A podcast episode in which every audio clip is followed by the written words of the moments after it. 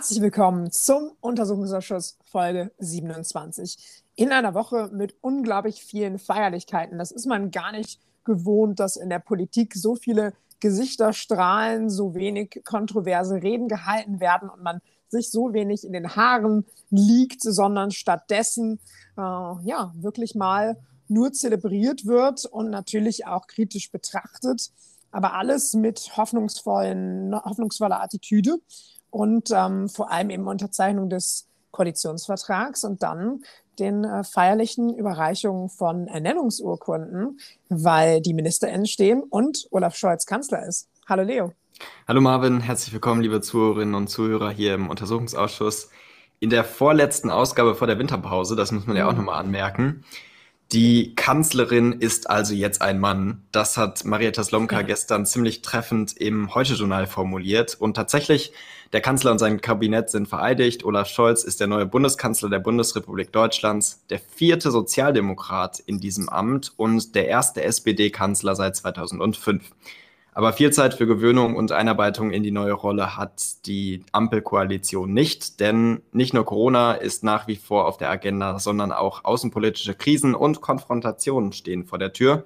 Welpenschutz gilt für diese Koalition ganz sicher nicht und auch die übliche 100-Tage-Frist ist ausgesetzt. Deshalb wollen wir heute über das neue Kabinett sprechen. Wer sind die neuen Ministerinnen und Minister? im Kabinett Scholz I, so sagt man das ja. Mhm. Was bringen Sie mit? Welche Diskussionen begleiten Ihren Einzug in die Ministerien? Marvin, ich freue mich auf die Ausgabe. Ich mich auch sehr. Wollen wir vielleicht damit starten, bevor wir zu dem äh, persönlichen Teil kommen, wo wir uns immer eine Frage stellen, dass wir uns Headlines um die Ohren pfeffern, weil es war natürlich ein Gewitter diese Woche. Hast du Lust ja, drauf, Leo? Ein, ein, ein Fest der Headlines und ich würde einfach mal mit der ersten äh, anfangen. Die kommt vom ZDF. Scholz-Kabinett komplett, relativ jung und ziemlich westdeutsch. ähm, das ist eine treffende Aussage, da sprechen wir sicherlich gleich auch noch drüber, über die Repräsentation im neuen Kabinett. Du hast auch eine dabei. Ja, dann haben wir nämlich noch Lauterbach im Ampelkabinett. Wie viel Mana steckt noch im Minister? Ja, das spielt natürlich auf diesen recht kontroversen Charakter Lauterbach an, der von unglaublich vielen gefordert wurde und dann anscheinend doch intern auch gegen Olaf Scholz Willen durchgesetzt wurde. Expertise hat er sicherlich, aber es können begründete Zweifel daran geäußert werden, wie viel Disziplin er hat und ob vielleicht einiges an Lasten im Umgang aus der Vergangenheit hinüberschappen könnten in eine Ministerzeit. Darüber sprechen wir gleich auf jeden Fall auch noch. Ich habe noch eine dabei von der Süddeutschen Zeitung. CSU klagt, kein bayerischer Minister im Kabinett. Auch das interessant. Tatsächlich, keiner kommt aus Bayern, mit Ausnahme der Kulturstaatsministerin Claudia Roth, die tatsächlich aus Bayern kommt und da auch ihren Wahlkreis hat. Aber auch darüber wollen wir gleich noch sprechen. Marvin, hast du noch eine für uns dabei? Ja, eine letzte noch vom RBB. Ihr müsst euch das bildlich vorstellen. Komplett groß geschrieben. Hätte ich jetzt auch nicht gedacht. Und sagt das folgende. Das Scholz-Kabinett steht. Überraschend, überfällig. Fortschritt pur. Fragezeichen, Ausrufezeichen. Tja. Interessant. Wir werden es rausfinden. Vielleicht Stück für Stück in den kommenden Folgen. Mm, damit aber vielleicht zu einer kleinen äh, Frage. Und zwar, Leo, Hast du einen Lieblingsmoment bei allen Feierlichkeiten, die wir am Mittwoch erlebt haben? Was, was sticht da für dich hervor? Ja, ein vielleicht lustiger Moment oder ein ganz ähm, schöner Moment nach der Wahl von Olaf Scholz zum Bundeskanzler im Bundestag hat der Abgeordnete Stefan Seidler von der SSW, vom Südschlesischen Wählerbund, wenn ich das jetzt richtig im Kopf habe, mhm. Olaf Scholz einen Korb mit Äpfeln überreicht und dazu später in den Medien gesagt, vor Herrn Scholz liegen große Aufgaben, da kann er eine gesunde Stärkung sicher äh, gut gebrauchen, äh, besser gebrauchen als Schnittblumen. So ähm, haben wir das Zitat auch richtig überbracht. Und ähm, das war ganz schön und da haben natürlich die Kameras ähm, da auch drauf gehalten und diesen Moment für alle transportiert, die bei dieser Sitzung des Bundestages zugeschaut haben. Und das passierte ganz kurz nachdem Olaf Scholz die Wahl zum Bundeskanzler angenommen hatte. Was ist dein Moment? Was, was würdest du sagen? Was hast du mitgenommen aus diesem feierlichen Tag am Mittwoch? Deiner ist ja echt putzig und so herzlich. Was für eine gute Idee.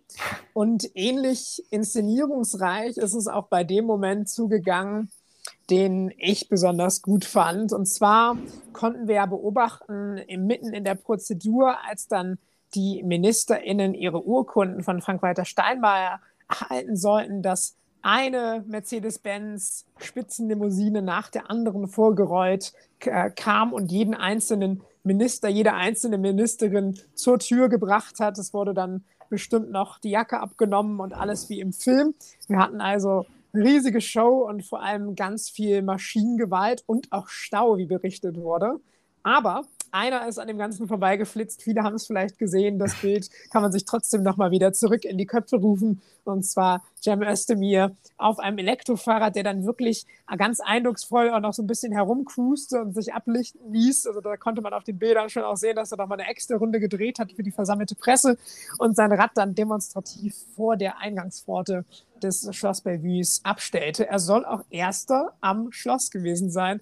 Also in der Tat einfach eine komische Begebenheit. Und am besten fand ich ja auch noch, Leo, das hattest du mir zwischenzeitlich zugeschickt, wie er dann seine Urkunde auf den ja. Gepäckträger geklemmt hat. Ganz pragmatisch, der Typ.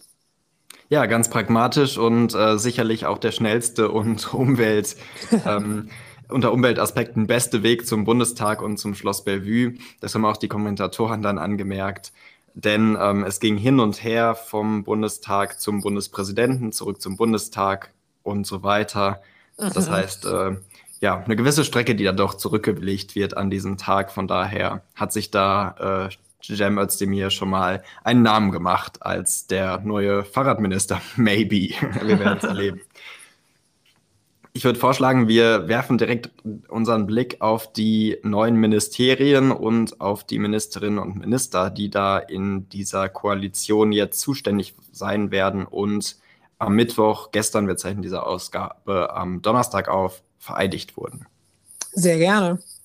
Und wir fangen am besten an, haben wir uns gedacht, mit dem kleinsten Partner in der Koalition, die trotzdem untergleichen regieren möchte. Das ist ja die FDP. Und da haben wir so einige Minister. Fangen wir aber vielleicht, damit wir ihm genügend Zeit einräumen können, mit Christian Lindner an. Vielleicht ein paar Daten. Dieser war Parteivorsitzender der FDP seit 2013 und brachte die FDP erfolgreich 2017 zurück in den Bundestag. Deswegen sicherlich auch viel Loyalität in härteren Zeiten zwischendrin. Nun in der Regierung als Finanzminister.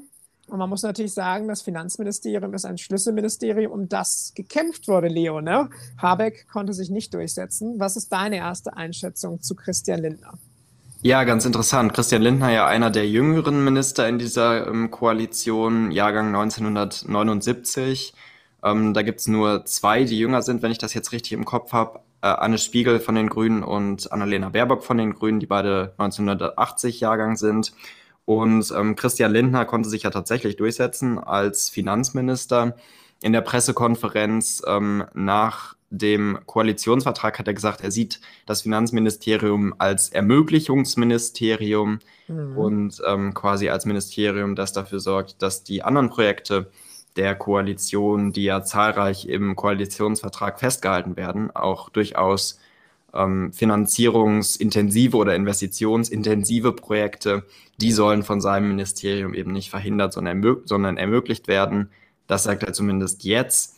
Was man dazu sagen muss, ähm, er kommt aus Nordrhein-Westfalen. Viele kennen ihn vielleicht auch aus ähm, den Koalitionsverhandlungen oder aus der Koalition im Landtag in NRW.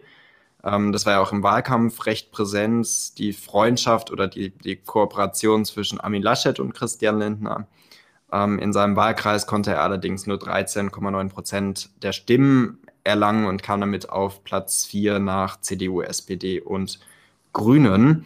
Trotzdem ist Christian Lindner sicherlich eine der wichtigsten Personen bei der Bildung dieser Koalition. Und ähm, man kann vielleicht sagen, vielleicht auch einer der Architekten und einer der, der für die ähm, FDP durchaus ziemlich viel rausgeholt hat in diesen Koalitionsverhandlungen. Und damit würde ich vorschlagen, wechseln wir gleich zum zweiten Minister der FDP. Die FDP hat ja drei Minister und eine Ministerin vorgeschlagen. Und damit würde ich vorschlagen, gehen wir einfach mal zu Marco Buschmann, der jetzt Justizminister ist. Mhm. Ja, bei Marco Buschmann ist auf jeden Fall extrem spannend, dass er immer in der Diskussion ist, dass er auch eine ebenso medienwirksame Person in letzter Zeit geworden ist wie Christian ja. Lindner, kann man, denke ich, sagen. Etwas, das viele nicht vorhergesehen hatten. Es wurde ja auch lange Zeit bei der FDP, ich denke, zu Recht bemängelt, dass sie eben ja entweder eine weitere Führungsperson, die im Rampenlicht steht, nicht zugelassen hat oder aber der Nachwuchs nicht, ähm, ja, sagen wir mal, mutig genug war, da am Ton zu rütteln. Aber jetzt haben wir eben auch Marco Buschmann auf einer ja durchaus prestigereichen, wenn auch relativ leise in letzter Zeit äh, beachteten äh, Person. Also Marco Buschmann wechselt da ja Christine Lambrecht ab, äh, die ähm, dieses Ministerium und dann auch noch zur selben Zeit ja eindrucksvoll das äh, Familienministerium von Franziska Giffey geführt hat. Da dann vielleicht auch der leise Ton. Aber ganz spannend finde ich beim Justizministerium eben, dass wir vielleicht einen Stilwechsel bekommen könnten ein äh, Minister, der ja auch äh, häufig bei Anne Will und anderen Talksendungen saß. Ja. Und ähm, zuletzt auch brüskierte, polarisierte. Äh, bei Will gab es den Moment sehr eindrucksvoll, ähm, wie ihn, jetzt muss ich drauf kommen, ähm, Kretschmer, genau, Ministerpräsident Kretschmer aus Sachsen darauf hinweisen wollte, dass ähm, er in eine Kooperation zwischen Bund und den Ländern zu äh, Trollen gehen wollte im Internet, gerade eben Rechtsradikalen und ImpfverweigererInnen. Und äh, Marco Buschmann stellte da ganz, ganz, ganz klar für ihn die Grenzen auf, zu sagen, dass äh, erstmal äh, darüber nachgedacht werden sollte, wie, wie Geld im Land Sachsen ausgegeben wird, damit das mit dem Impfen richtig klappen würde und schmetterte ähm, Kretschmer, ich finde, das kann man schon sagen, da etwas, etwas beiseite und seine, seine Motion etwas ab. Ähm, aber spannend ist so eine Durchsetzungskraft bei einem Justizminister. Und ich denke, eventuell könnte es dem Amt gut tun, wenn auch mit äh, einem großen Charakter da vielleicht auch etwas Risiko besteht, ähm, bei sehr präzisen Justizfragen dann auch so präzise zu bleiben in Interviews und dergleichen, wie das gefordert ist. Leo, wie siehst du das? Ja, Marco Buschmann ja auch in den letzten Jahren eine relativ äh, präsente Figur in der Fraktion der Freien Demokraten, war erster parlamentarischer Geschäftsführer seit 2017 im Deutschen Bundestag. Er ist Jurist, kommt aus Nordrhein-Westfalen, genauer aus Gelsenkirchen. Auch ein relativ junger Minister in dieser Koalition, Jahrgang 1977. Und man muss zu Marco Buschmann sagen, der war relativ präsent, als es um die Grundrechtseinschränkungen im Bereich Corona ging die Präsentation des Konzepts äh, der Ampelkoalition zum Aus Auslaufen der epidemischen Lage von nationaler Tragweite und genauso zur Einführung bzw. zur Novellierung des Infektionsschutzgesetzes. Da war er präsent und du hast es gerade angesprochen, die ähm, Konfrontation, ich glaube bei Maybrit Illner war es, wenn ich mich recht entsinne. Entschuldige bitte. Ähm, mhm. mit, mit Kretschmer, wo Kretschmer quasi nochmal gesagt hat, okay, ähm, gerade diese, ähm, diese Gruppen bei Telegram sind ein Problem, auf das sich auch der Bund fokussieren muss. Die Frage wurde auch gestern ähm, in den ersten Interviews an Olaf Scholz gestellt. Wir haben da ja unschöne Bilder aus ähm, Sachsen gesehen. Mhm und äh, da wird sich die neue Koalition durchaus mit beschäftigen müssen, Hass und Hasskriminalität im Internet. Und das ist dann eben, ähm, findet dann eben im Ministerium, im Ressort von Marco Buschmann statt, im Justizministerium. Aber es gibt auch noch andere wichtige Ministerien. Ja, weiter geht's. Und äh, zwar zum Beispiel das Verkehrsministerium. Da gab es ja, ähm, ja vor äh, einiger Zeit heftiges ähm, ja, heftige Empörung, kann man sagen, auf Twitter drum. Denn das Ministerium geht an die FDP, da waren einige mit unzufrieden, und an Volker Wissing, der bisher ähm, Generalsekretär der FDP war und auch als einer der äh, Ampelarchitekten gesehen wird. Denn Christian Lindner hat ihn aus Rheinland-Pfalz geholt und da war er bereits in, in einer Ampelkoalition ähm, oder hat eine Ampelkoalition mit aufgebaut und war da auch Minister. Von daher Volker Wissing, interessanter äh, Minister. Marvin, du hast da noch bestimmt ein paar weitere Hintergründe zu. Ja, genau. Volker Wissing ist ja seit September 2020 jetzt Generalsekretär der FDP. Es war damals eher eine Geschichte, wo fragwürdig war, ob er lange da bleiben würde, hat Linda Teuteberg ja abgelöst und es war damals alles ein bisschen schwierig im öffentlichen Image, weil da Teuteberg verdrängt wurde. Aber Wissing hat sich mhm. durchgesetzt und Wissing war sehr präsent, hat sich ja auch einfach in den Koalitionsgesprächen dann immer an Seiten von Kellner und Klingbeil als sehr kompetent und auf ähm, ja, sicheren Vertragstext, sagen wir es einfach mal, äh, berufen und sich da vermutlich auch einfach sehr, ähm, sehr fleißig darum gekümmert, dass alles in Form kommt. Wir haben ja einen recht schnellen Koalitionsbau jetzt zustande bekommen. Und ähm, ja, das ist schon, schon eindrucksvoll. Er war auch bereits Minister für Wirtschaft, Verkehr, Landwirtschaft und Weinbau all diese Thematiken in seinem Heimatbundesland bei Rheinland-Pfalz. Und ja, gerade wegen dieser Erfahrung mit der Ampelkoalition wird er sicherlich auch häufig auf ihn geblickt werden als Brückenbauer. Das kann man, denke ich, schon sagen. Damit vielleicht zum nächsten Minister. Zur nächsten Ministerin. Sehr schön. Die FDP schickt eine Frau ins Rennen, Bettina Stark-Watzinger, und die wird Ministerin für Bildung und Forschung und löst dort Anja Karliczek von der Union, von der CDU ab und Bettina Stark-Watzinger, äh, Jahrgang 1969, war bisher Abgeordnete im Deutschen Bundestag, Vorsitzende des Finanzausschusses und seit 2020 parlamentarische Geschäftsführerin der FDP-Bundestagsfraktion. Und das Interessante ist, sie hat eben auch eine Forschungserfahrung, äh, hat Forschungserfahrung bzw. eine Forschungskarriere hinter sich. Mhm, und zwar beim heutigen Leibniz-Institut für Finanzmarktforschung. Was ich da aber viel, viel spannender finde ähm, als die Location, wo sie, wo sie war und auch den speziellen Fachbereich.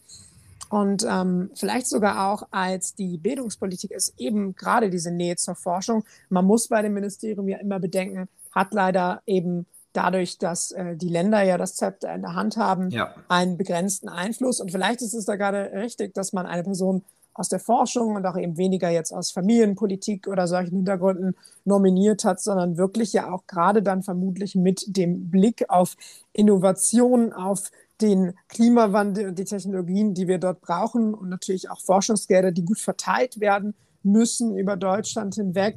Ähm, ja, vielleicht hat man da gerade die richtige Frau ausgewählt, ähm, gerade auch mit dem finanzpolitischen Hintergrund. Ähm, das, äh, das ist wirklich eine spannende Wahl, finde ich. Und äh, ich finde es auch hoffnungserweckend, äh, dass eben gerade auf den Bereich geachtet und gesetzt wird. Äh, die FDP möchte sicherlich an den Bildungsföderalismus ran, ähm, aber da dann eher darauf zu schauen, wie Forschungsgelder gut verteilt werden können und wie wir eben den Aufbruch dann auch wirklich schaffen, das ist äh, stark, denke ich. Ja, und da warten sicherlich auch noch äh, die ein oder andere Aufgabe auf Sie, denn ähm, da gibt es ja in der letzten Zeit ordentlich Diskussionen, gerade um den, äh, um den Bereich Forschung oder universitäre Lehre, ähm, wie das da aussieht, vor allem mit der Vertragssituation von Angestellten, vom, von Lehrpersonal und Forschungspersonal. Von daher sicherlich auch eine sehr wichtige Aufgabe, die Bettina Stark-Watzinger da einnimmt im Bildungs- und Forschungsministerium. Dann rücken wir auch schon zur nächsten Partei. Und zwar vielleicht gleich mit dem Superminister, kann man ja sagen. Robert Habeck, der gleich Wirtschaft und Klimaschutz unter sich vereinen darf und dann auch noch die Vizekanzlerrolle. Er hat sich durchgesetzt gegen Christian Lindner, an dieser Stelle dann ja schon Vizekanzler zu werden und äh, hat einen natürlich immensen Machtzuwachs als, als äh, Individualperson hier erfahren. Als Philosoph sehen ihn da viele skeptisch. Leo, was meinst du? Hat der Mann was äh, von Finanzen am Hut? Naja, also Robert Habeck war ja bereits Minister in äh, Schleswig-Holstein, Minister für Energiewende, Landwirtschaft, Umwelt und Natur. Also zumindest den Teil kennt er, glaube ich. Und Energiewende spielt ja auch eine wichtige Rolle im Wirtschaftsministerium. Man muss ja sagen, das Wirtschaftsministerium wurde neu zugeschnitten. Also man hat nicht nur das alte Wirtschaftsressort, sondern auch der ähm, Teil Klimapolitik aus dem Umweltministerium, ähm, das bisher von Svenja Schulze betrieben wurde, ähm, wechselt zum Wirtschaftsministerium. Das heißt nochmal eine zusätzliche Verantwortung. Und ähm, Robert Habeck formuliert es ja quasi immer so, ähm, dass die größte Herausforderung der nächsten Jahre ist, den Ausbau der erneuerbaren Energien und die Transformation der Wirtschaft hinzukriegen. Mhm. Ähm, und da stellt sich dann natürlich die Frage, Robert Habeck ist ein Grüner, ähm, ist er ein Partner der Wirtschaft oder ist er ein Gegner der Wirtschaft? Ähm, aus der Wirtschaft hört man da unterschiedliche Töne, muss, man, muss man dazu sagen. Ähm, die Amtsübergabe hat aber ganz gut funktioniert, kann man, glaube ich, sagen, zwischen Peter Altmaier, der das Ressort vorher innehatte, und Robert Habeck. Ähm, wichtig ist allerdings die Diskussion, ähm, dass Robert Habeck sich eben nicht durchsetzen konnte, wenn, wenn es ums äh, Finanzministerium ging und von daher quasi ja schon dieses wichtige Superministerium quasi auch prokla proklamieren musste, um die Partei ruhig zu stellen. Mhm. Ähm, denn, das muss man dazu sagen, bei den Grünen gab es dann doch schon den ein oder anderen Kommentar gerade zum Personaltableau, ähm, dass die Grünen sich quasi nicht bei allen Ministerien, die wichtig sind für die eigene Parteiidentität oder wie man das auch immer formulieren möchte, dass man da sich nicht durchsetzen konnte. Aber das werden die nächsten Monate und Jahre zeigen, inwiefern ähm, Robert Habeck dann durchaus mit Unterstützung möglicherweise von Christian Lindner seine Aufgaben ähm, gerecht werden kann. Dann zu Annalena Baerbock vielleicht gleich rüber, die derzeit noch etwas verdrängt vorkommen kann, wenn man eben sieht, dass Habeck Vizekanzler wird. Aber sie reist jetzt um die Welt, sie übernimmt das Auswärtige Amt und füllt auch sicherlich genau die Position aus, die sie sich immer gewünscht hat, über die sie geschwärmt hat, eben die Außenpolitik, die Diplomatie, äh, alles, das sie sicherlich auch in einer ziemlichen Finesse beherrscht. Ähm, und zwar gerade eben natürlich freundlichen und, und, ähm, und aber auch ungewöhnlichen Umgang, der neue Akzente setzen kann, ähm, mit gleichzeitig dem notwendigen notwendigen Abstand, sicherlich auch dieser emotionalen Distanz. Da kann man natürlich schon viel äh, Professionalität von ihr über die letzten Jahre beobachten. Wir haben aber auch schon die erste Diskussion, die da geführt wurde, die Woche über, und zwar einen äh, geforderten größeren Abstand gegenüber China von ihr. Mm, und das war meiner Meinung nach etwas ähm, missverstanden. Da können wir vielleicht ja gleich unsere Statements zu abgeben. Ich glaube, sie hat sich schon relativ harsh ausgedrückt, äh, indem sie eben meinte, Europa hätte, hätte viele Hebel, viel mehr Hebel bei Mächten wie China und Belarus, die auch endlich mal betätigt werden müssten, so paraphrasiert. Also da war sie schon, schon relativ äh, plump, aber vielleicht auch einfach offen ähm, und vielleicht auch einfach mit einem, mit einem Interview ganz gezielt auch so gesetzt, kann ich mir vorstellen, um eben einen Eindruck zu schaffen, dass sie eben mit China in Zukunft nicht zimperlich umgehen möchte. Mm, nur glaube ich, dass es eben gerade das sein kann. Ein erster Vorgeschmack und die Diplomatie folgt jetzt. Wie siehst du das, Leo? Naja, also die Frage, die dahinter steht, ist so ein bisschen die Frage nach dem Selbstverständnis deutscher Außenpolitik oder Europä europäischer Außenpolitik. Und in der Vergangenheit war es ja eher so, dass man gesagt hat, okay, Deutschland, ähm, die Wirtschaftsbeziehungen zu China sind besonders wichtig, extrem wichtig, also China als wichtiger Wirtschaftspartner. Und da muss man dann eben sensiblere Töne anstimmen, wenn man äh, ja zum Beispiel Menschenrechtsverletzungen in China kritisiert oder chinesische Geopolitik, chinesische Außenpolitik. Und ähm, das, diese Diskussion wird, glaube ich, gerade auch geführt, gerade auch im Blick äh, auf Russland, Belarus und eben China. Ähm, von daher wird das noch interessant. Und ähm, man muss sagen, Annalena Baerbock jetzt erste Diplomatin Deutschlands, ja, also die Frau, die quasi mit dem Ausland äh, kommuniziert, mit dem Ausland Beziehungen pflegt. Und sie ist auch die erste Frau an der Spitze des Auswärtigen Amtes, die erste Außenministerin, wenn man so will. Und ähm, das zeigt sich auch direkt in ihrem äh, Kalender, denn sie ist in den ersten mhm. Tagen ihrer Amtszeit bereits ordentlich gereist. Zuerst nach Paris, dann nach Brüssel und Warschau. In Warschau ist sie am Wochenende und am Montag geht es dann direkt wieder nach Brüssel zurück zum EU-Außenministertreffen. Und dazu vielleicht auch noch eine kleine Anekdote, denn Annalena Baerbock ist von Paris nach Brüssel mit dem äh, Zug gereist, mit dem Thales, wie es sich vielleicht für eine grüne Außenministerin auch Sehr gehört. Schön.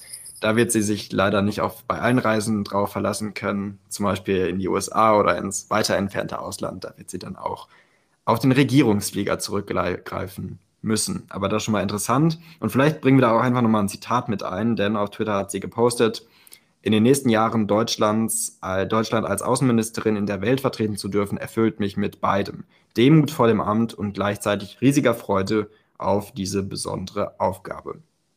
Und Auswärtiges Amt, muss man ja auch sagen, ist oder Außenministerin ist eine Position, bei der man beachtet wird, bei der man gesehen wird. Von daher wird es da auch dann wahrscheinlich den ein oder anderen Kommentar zur Performance geben in den nächsten Monaten und Jahren. Damit gehen wir dann vielleicht noch zu einem weiteren Minister von den Grünen. Wir müssen aber schauen, dass wir dann auch zur SPD kommen. Und äh, die vollen Kabinettslisten werden natürlich auch nochmal an anderer Stelle besprochen. Aber ein erster Eindruck von Cem Özdemir von unserer Seite. Er ist natürlich, und das ist besonders wichtig, das hat er auch mit ins Zentrum gestellt, weil er eben der, der Einzige ist und jetzt eben auch der erste Bundesminister mit türkischem Migrationshintergrund, er hat seinen Wahlkreis ganz eindrucksvoll am stärksten gewonnen mit 40 Prozent in Baden-Württemberg. Ist natürlich auch das passende Bundesland dafür, das Land der Grünen. Und er war nun mal auch Parteivorsitzender bis 2018. Viele haben ihn als das starke Gesicht, als auch einen, einen sehr eindrucksvollen Redner im Kopf. Wurde natürlich auch für andere Kabinettsposten durchaus gehandelt. Man hätte ihm Außenpolitik zugetraut und dergleichen. Aber klar, er ist eben nicht mehr Parteivorsitzender. Und äh, so verschob sich die Diskussion die letzte Woche dann ja auch eher auf den Lagerstreit, nicht, Leo? Ja, das stimmt. Es gab eine innerparteiliche Diskussion vor der Bekanntgabe der Ministerposten bei den Grünen. Und zwar war es so ein bisschen die Diskussion, es gibt ja die unterschiedlichen Lager, die in den letzten Jahren, das muss man ähm, dazu sagen, relativ befriedet waren, relativ ruhig waren, aber jetzt ist das eben offen ausgebrochen. Denn für den Posten war auch im Gespräch äh, Toni Hofreiter, Anton Hofreiter, der zur linken, zum linken Flügel der Partei gehört und eben Cem Özdemir, der zum Realo-Flügel der Partei gehört. Und am Ende könnte, könnte sich Özdemir eben durchsetzen und ähm, sicherlich spielt hier auch so ein bisschen der Leistungsgedanke eine Rolle, denn du hast es angesprochen, das sehr gute Abschneiden im Wahlkreis, der Gewinn des Direktmandats, ähm, das zeigt eben, dass Öz Özdemir dann schon ein erfolgreiches mhm. Mitglied ist und äh, eben auch für so einen Posten prädestiniert ist, obwohl man ihn eben aus dem Zusammenhang Ernährung und Landwirtschaft eher weniger kennt. Also ähm, da hätte man sich vielleicht auch ein anderes Ressort äh, vorstellen können, aber die Grünen haben nun mal diese Ressorts jetzt erreicht und oder, oder erkämpft. Ähm, von daher wird Cem Özdemir der nächste ähm, Ernährungs- und Landwirtschaftsminister in Deutschland und folgt auf Julia Klöckner, die das Ministerium übergeben hat am Mittwoch. Und damit würde ich vorschlagen, wechseln wir auch mal zur FD äh, SPD damit äh, die Folge nicht ganz, ganz zu lang wird. Und ähm, hast du da eine Präferenz, mit wem wir anfangen? Ich denke, wir fangen einfach mit dem Minister an, den alle bestimmt auch zuerst im Kopf haben. Der heiß umkämpfte, heiß geliebte von manchen, Karl Lauterbach, der ja auch einfach eine der lautesten Stimmen des derzeitigen politischen Diskurses ist. Es war bis zuletzt extrem unklar. Es war bis zuletzt eben auch dieses emotionale Thema, wird er Minister? Und äh, wie eingangs erwähnt, er hat sich vermutlich, wie es berichtet wird, es ist eben kein Geheimnis, dass Scholz nicht der größte Freund von ihm im Kabinett war, äh, ja, dann auch gegen den Kanzler mehr oder weniger durchgesetzt, der aber natürlich trotzdem die Entscheidung dann auch getroffen hat, ihn tragen zu können oder ihn vielleicht auch dann für den besten Mann zu halten. Ich bin mir sicher, dass das kein keine Entscheidung war, bei der äh, ihm das jetzt gar nicht zugetraut worden wäre vom Kanzler. Denn natürlich, er hat die Expertise. Wir bemerken es immer wieder eindrucksvoll, wie aufmerksam er sämtliche Studien liest und vor allem ja auch immer direkt für die Öffentlichkeit mh, auslegt. Nur das könnte ihm ein Stück weit zum Verhängnis werden und vielleicht eben auch dann, wie viele KritikerInnen sagen, zum Verhängnis für die Pandemie-Kommunikation werden, eben, dass er sehr schnell und Mm, ja, gerade eben so zeitaktuell ohne Filter kommuniziert. Und äh, wir hatten eingangs ja auch eine Headline, die eben in Frage gestellt hat, ob er nur Mahner bleibt oder auch zum Minister wird. Und ich meine, Mahn ist natürlich was Wichtiges in der Pandemie. Das können wir nicht bestreiten. Aber Lauterbach ist als notorischer Einzelgänger bekannt. Das ist mittlerweile auch eigentlich nichts mehr, das nicht aus der Fraktion herausgetreten wäre, wurde schon lange Zeit im politischen Berlin drüber getuschelt. Mm, und das ist eben wirklich die Frage, ob, ob die eine Hälfte, die sich da besondere Sorgen macht an, an Stellen, dass er über die Stränge schlagen wird, dass er vielleicht die Pandemiepolitik der Ampel auch intern und ähm, dann genauso extern in Frage stellen könnte, ähm, ob das eben dazu kommen sollte. Ja, Karl Lauterbach ja durchaus auch umstritten in der eigenen, in den eigenen Reihen. Die einen, die sagen, Karl Lauterbach muss das werden. Wer, wenn nicht Karl Lauterbach? Mhm. Und es ist natürlich so, also hätte äh, Olaf Scholz jemand anders benannt, dann hätte der die ganze Zeit Karl Lauterbach natürlich im Nacken gehabt. Man hat ja am Anfang gesagt, das Gesundheitsministerium so ein bisschen ein unbeliebtes Ministerium, das keiner haben wollte, weil es natürlich auch ähm, eins ist, das im Moment besonders exponiert ist. Interessant finde ich das Zitat von Olaf Scholz, was er gesagt hat über äh, Lauterbach, als er die Minister bekannt gegeben hat. Er sagte, deshalb haben sich die meisten Bürgerinnen und Bürger gewünscht, dass der nächste Gesundheitsminister vom Fach ist, dass er das wirklich gut kann und dass er Karl Lauterbach heißt. Er wird es. Und das zeigt eben nochmal mhm. ziemlich deutlich, ähm, nicht seine erste Wahl, ähm, gerade auch, weil Karl Lauterbach sich häufig gegen Olaf Scholz ähm, ausgesprochen hat. Er ist gegen ihn angetreten, als es um den Parteivorsitz ging, wo äh, Olaf Scholz mit Clara Geiwitz angetreten ist und am Ende äh, Walter Borjans und Esken unterlegen ist. Und es stellt sich natürlich auch bei Lauterbach die Frage, ist er die, der Richtige in diesem, äh, mhm. in diesem Amt? Er ist Einzelgänger, hast du gesagt ähm, ist er der Richtige für die Logistikaufgaben in dem Ministerium? Kriegt er es hin, dass Impfstoff zur richtigen Zeit am richtigen Ort ist? Und ist er der richtige Kommunikator? Ja, ähm, ich habe gesehen, wir zeichnen diese ähm, Folge, wie gesagt, am Donnerstag auf. Heute Abend ist er zu Gast bei Malbrit Illner. Ähm, ihr werdet, werdet, da mehr wissen als wir zu diesem Zeitpunkt, wie er da aufgetreten ist. Aber in den letzten Tagen haben wir ähm, Karl Lauterbach dann schon als jemand ähm, gesehen, der die Maßnahmen der Ampel verteidigt. Ähm, und das wird sicherlich noch interessant. Ein interessanter Posten und eine interessante äh, Figur. Da werden wir auch noch die Augen drauf haben. Und das werden wir im Blick behalten. Und damit würde ich sagen, zum nächsten ähm, von der SPD. Definitiv, sehr gerne. Und ich würde vorschlagen, wir gehen vielleicht zu Nancy Faeser. Hatte ich auch im Sinn. Ja, oder? Gut. Ganz beeindruckend, nämlich Innen- und äh, Heimatsministerin jetzt geworden aus äh, den Reihen der hessischen SPD. Dort war sie Fraktionsvorsitzende im Landtag und ist ja klar bisher weniger bekannt, aber war dort eben auch, äh, wie Olaf Scholz ganz äh, eindrucksvoll kommunizierte, um die zehn Jahre eben in der Innenpolitik auch tätig.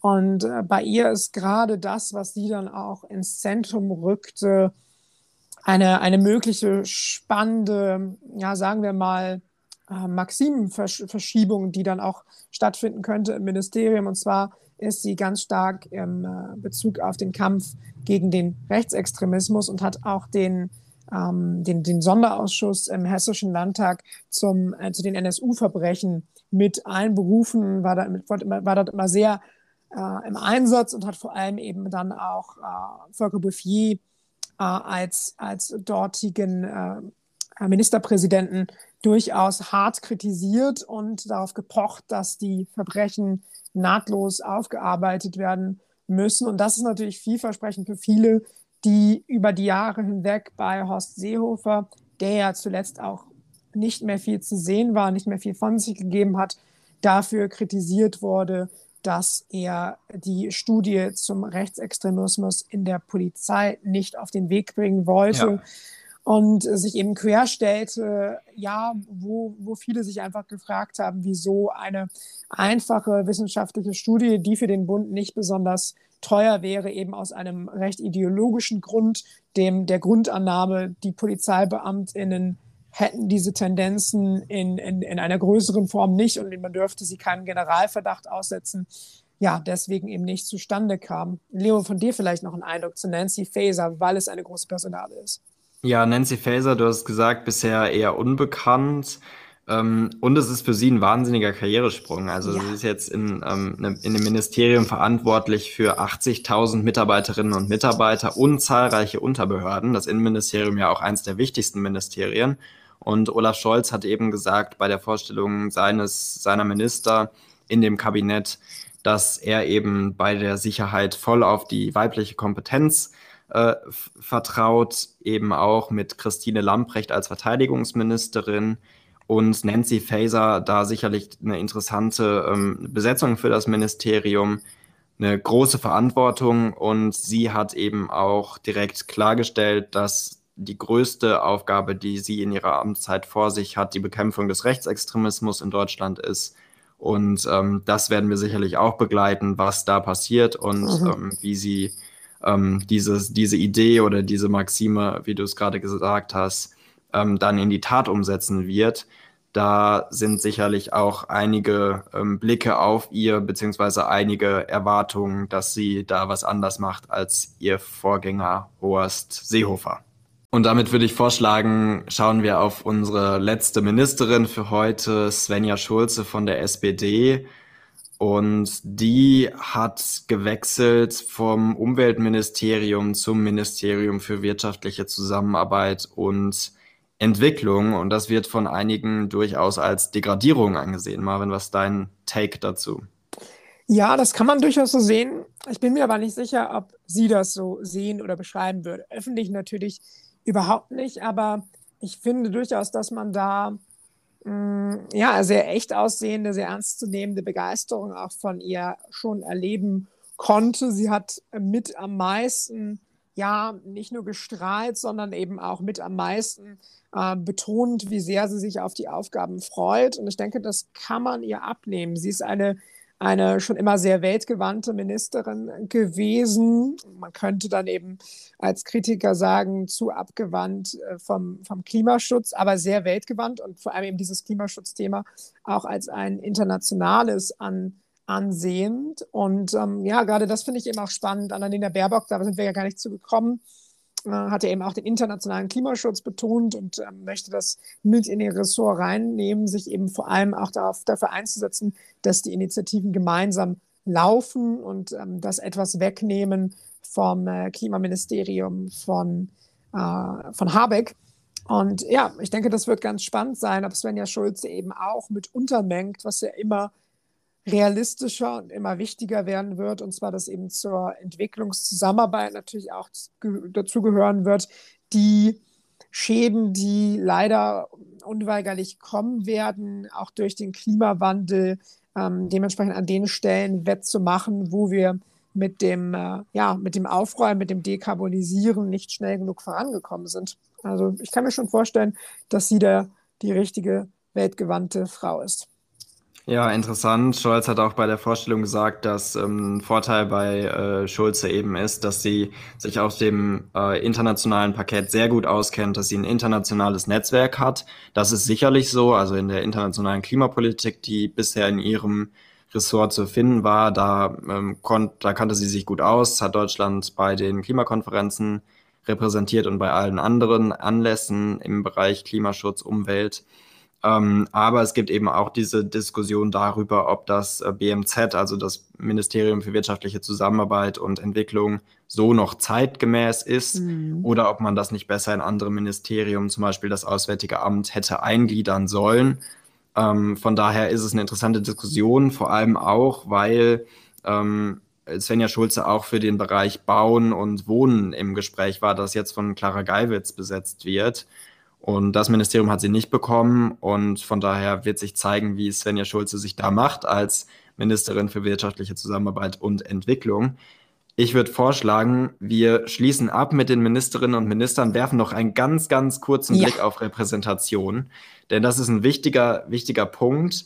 Denn Olaf Scholz hatte ja angekündigt, dass in seinem, ähm, in seinem Kabinett Parität herrschen wird. Jetzt gibt es Scholz einbezogen 17 Ministerinnen und Minister in diesem Kabinett, acht Frauen und neun Männer. Rechnet man Scholz raus, dann sind es acht Männer und acht Frauen. Parität wäre erreicht. Mhm. Also mit ein bisschen Tricks kann man das, kann man das behaupten. Problem war, dass ähm, die FDP eben drei Männer und eine Frau äh, vorgeschlagen hat und eben mit dem Argument, dass man ähm, ja eher auf, auf Kompetenz setze als, als auf das Geschlecht. Die Grünen haben ähm, mehr Frauen als Männer äh, vorgeschlagen, ebenso die SPD.